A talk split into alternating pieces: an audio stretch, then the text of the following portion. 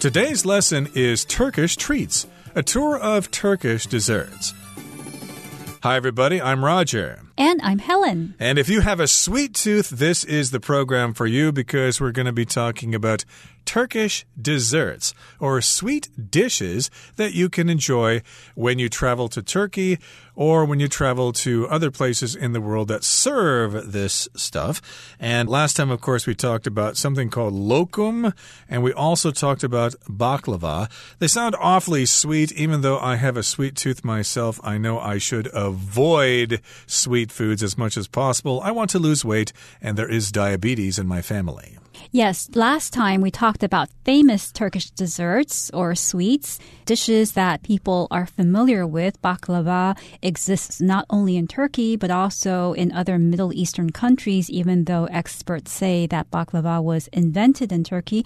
And we also looked at Turkish delight. Turkish delight refers to those pieces of sweets that are chewy, colorful, and soft. Now, today we're going to be looking at other treats. However, these treats are not so famous as they are strange.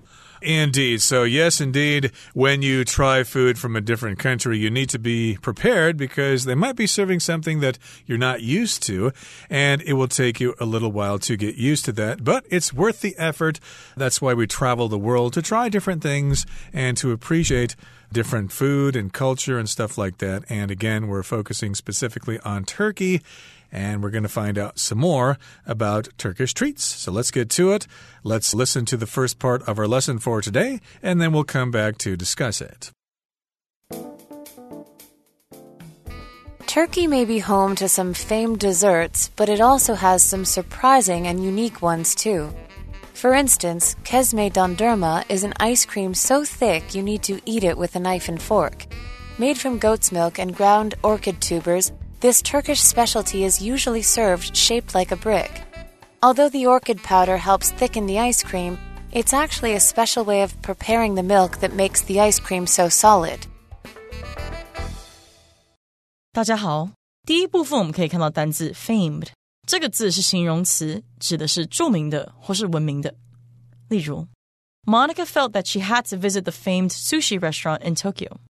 Monica 觉得自己一定要造访东京那家有名的寿司餐厅，或者 A famed artist was selected for the opening of this new gallery。一位知名艺术家被相中为这间新艺廊开幕。接下来我们看到名词 specialty，它的意思是特产、招牌菜或是专长。例如，These delicious jelly-filled donuts are one of Michigan's specialties。这种塞了果酱的美味甜甜圈是密西根的特产之一。 再举一个例子，My dad's specialty is pasta with lobster and garlic。我爸爸的拿手菜是香蒜龙虾意大利面。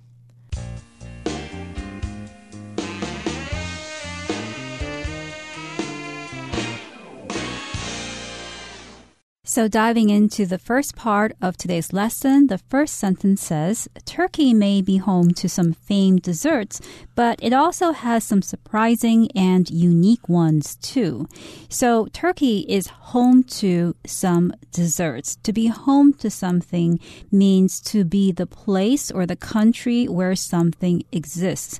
So, I could also say Italy is home to some of the finest red wines, which means a lot of good red wine wines can be found in Italy. So in Turkey, you can find a lot of famed desserts. Exactly. If something's famed, it has become famous.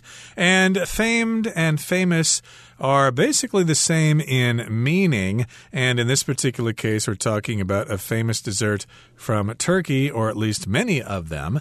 So, Turkey, yes, is home to some famous or famed desserts, but it also has some surprising and unique ones too. So we've got these famed desserts, these popular desserts that you may be familiar with, and uh, it's you know nothing strange for you to eat them. But uh, they've also got some unusual ones that are special and unique as well, and they might take a little getting used to.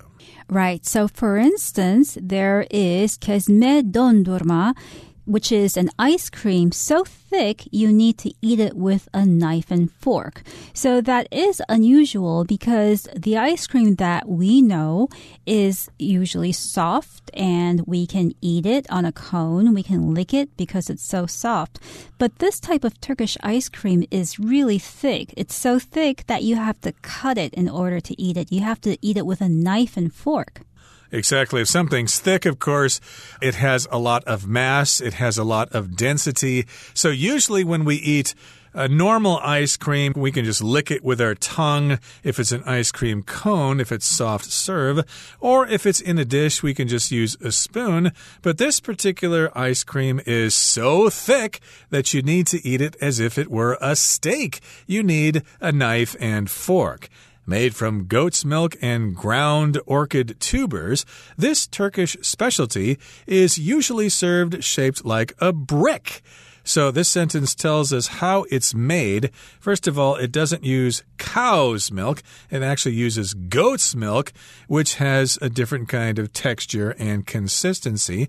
And it also uses ground orchid tubers. Now, a tuber is something that grows underground and can be eaten. It's like a root that is thick like a potato or a sweet potato or a yam or whatever. Those are kinds of tubers. In this particular case, these are the tubers of the orchid plant. And orchids, of course, are kinds of flowers. So, yes, you've got these orchid tubers and they take them out of the ground, they dry them up, and then they grind them into a powder. So, ground tubers just refers to tubers that have been crushed down into powder.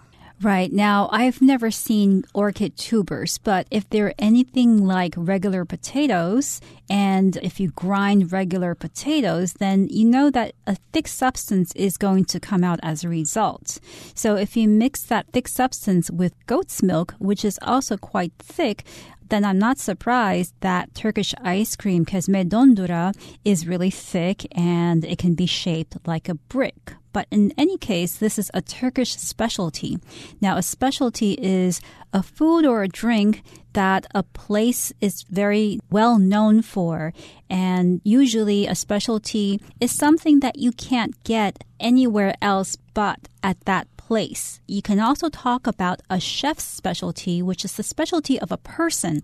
If that person is especially good at preparing that dish, or that person is the only one who knows how to prepare that dish. Exactly. So, this is a Turkish specialty, it's a special kind of food.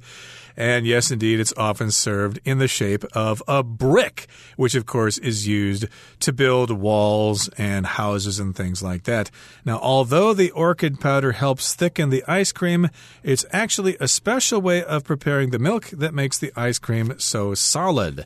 So, yeah, we've got this orchid powder. Yes, indeed, it does thicken the ice cream but actually it's in the way that the goat's milk is prepared that makes this ice cream so thick. Here we've got the word thicken, which means to make something thick. Oftentimes we add ingredients to dishes or whatever to make them thicker so they're more interesting to eat or they have a harder, more chewy texture or consistency.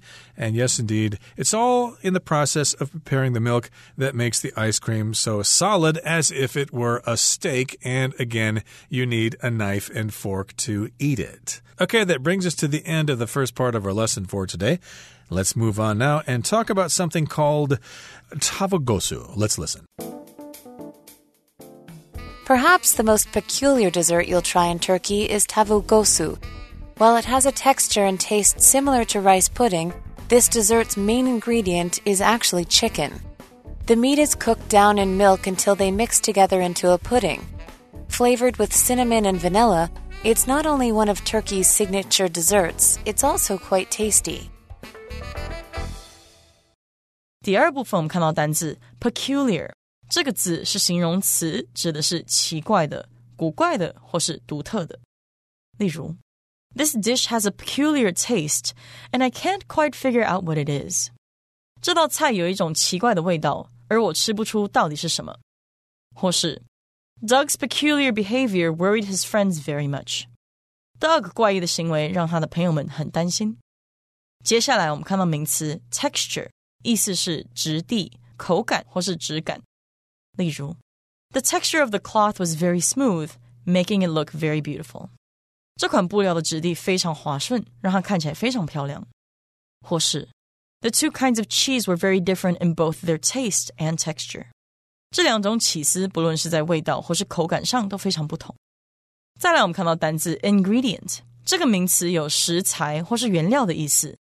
例如，Rosie ran out of fresh ingredients, so she made the dish with frozen vegetables. Rosie 的新鲜食材用完了，所以她用冷冻蔬菜做这道菜。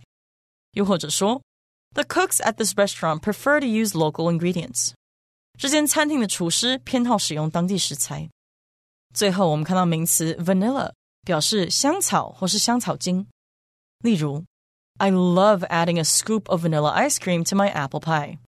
我喜欢在我的苹果派上放一球香草冰淇淋。最后一个例子，Vanilla cake topped with cream and cherry is my mom's favorite。 我妈妈最爱香草蛋糕上点缀着鲜奶油和樱桃。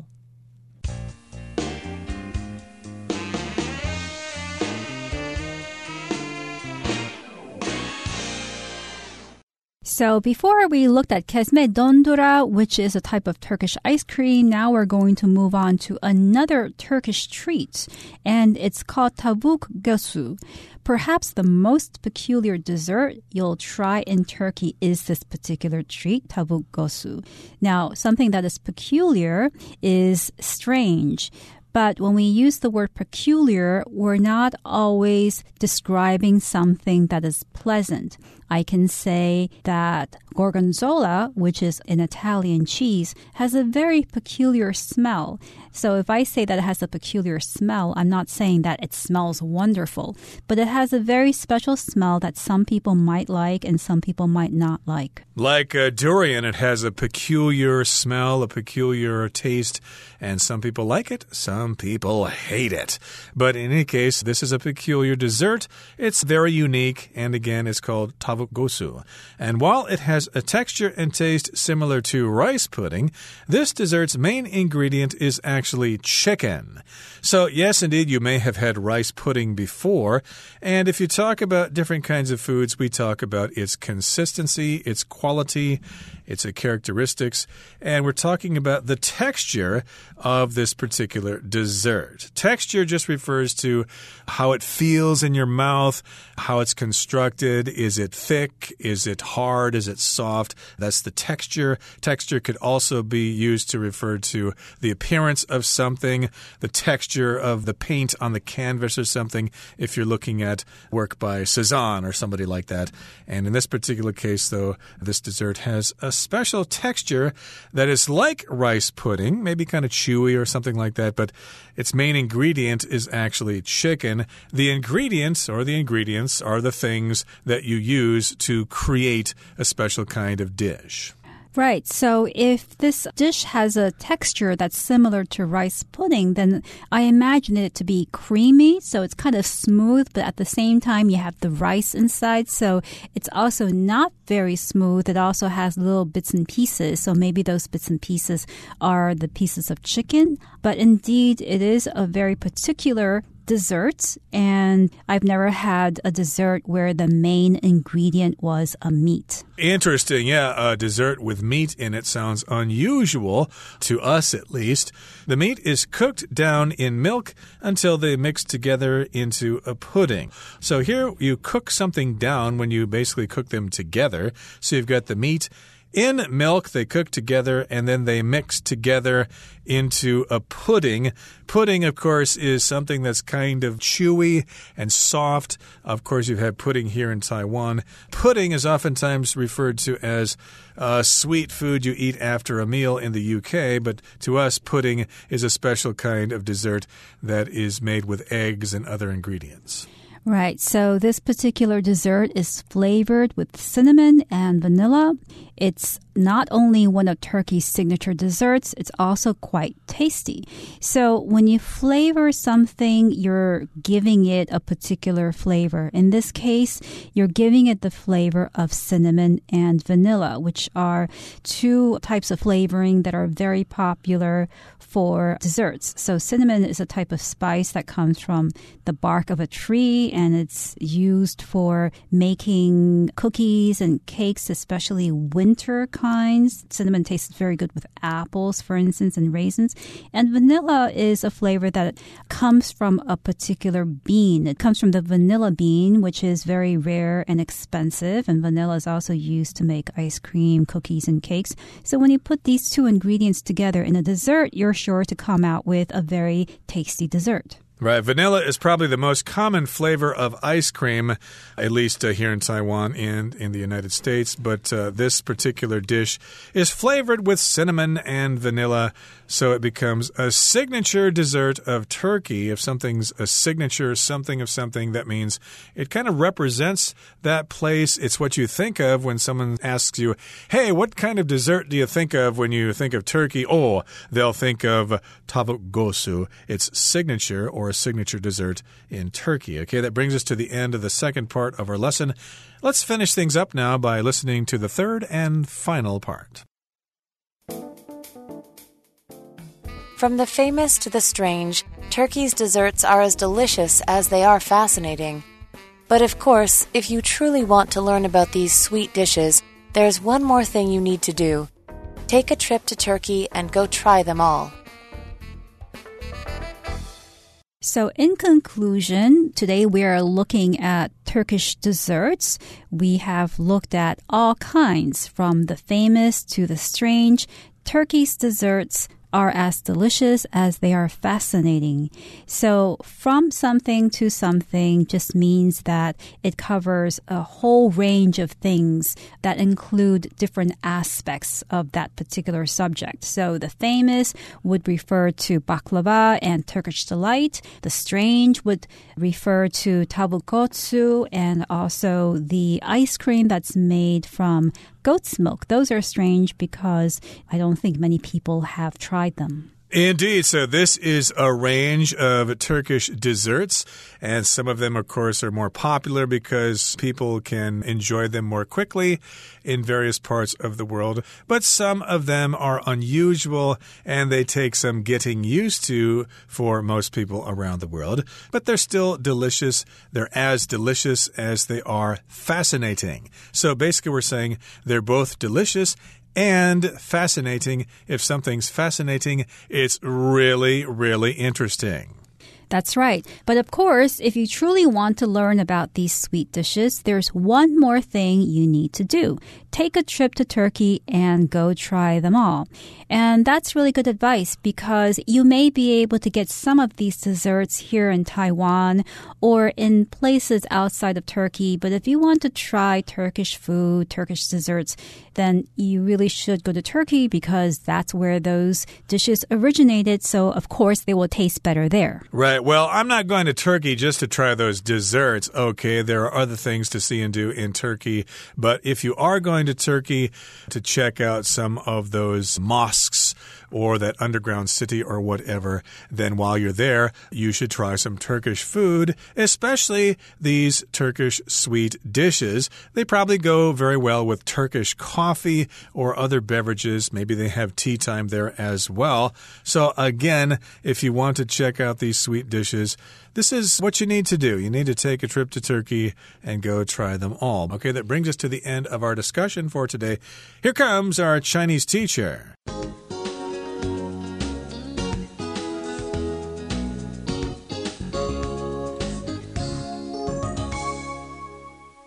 各位同学，大家好，我是 Hanny。我们来看今天的文法重点。课文第二部分介绍了一种非常奇特的甜点，是鸡肉布丁。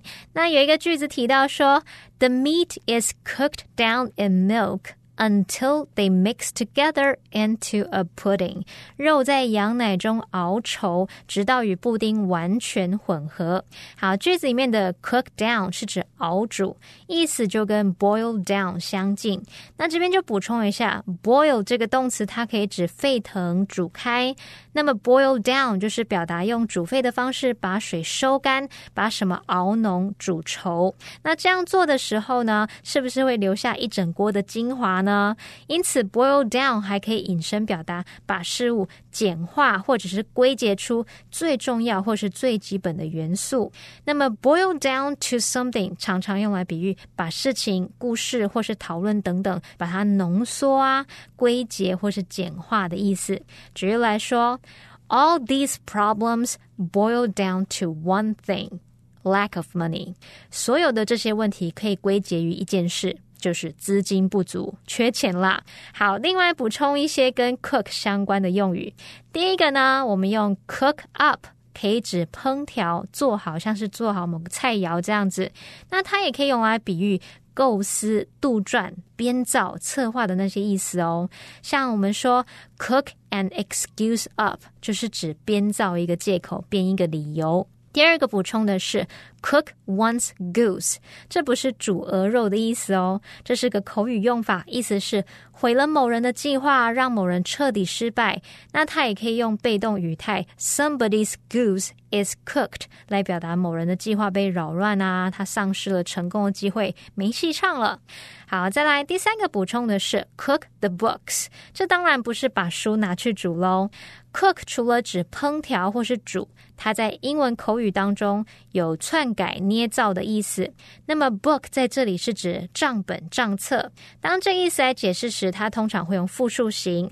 那么 cook the books 就是对账册中的数字动手脚，篡改账目，也就是做假账喽。好，接着读到课文第三部分的第一句，他说：“From the famous to the strange, Turkey's desserts。”点点点，从知名的到奇怪的，土耳其的甜点怎么样？怎么样？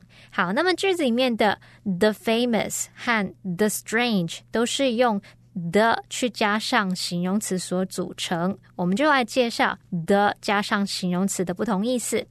第一个呢，我们可以把它用来构成抽象名词，表达某一类抽象的事物。这时候，the 加上形容词，表示点点点的事物或是情况。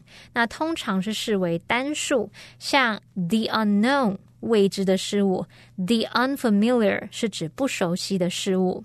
好，第二个呢，我们是用 the 加上形容词来构成普通名词，去表达有什么样特质属性的人，通常视为复数，像 the rich 富人、有钱人，the young 年轻人，the elderly 则是老年人。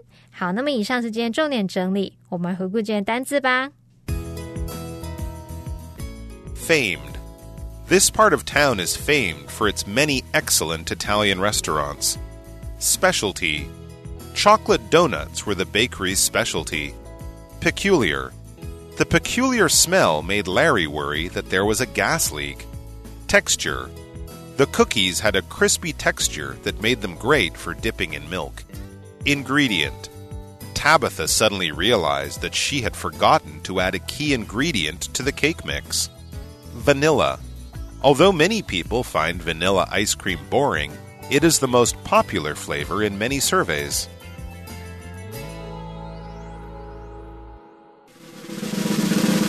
Discussion starter starts now. Here's our discussion starter for today. The question is Which Turkish dessert would you be willing to try and why? Well, I would like to try kesme dondurma because I would like to know what orchid tubers taste like, especially when they're mixed with goat's milk. Well, I would like to try tavuk göğsü, mainly because that word is pretty hard to pronounce, and uh, usually if the word is really hard to pronounce or if it's really strange, that means the food is probably going to be really, really tasty.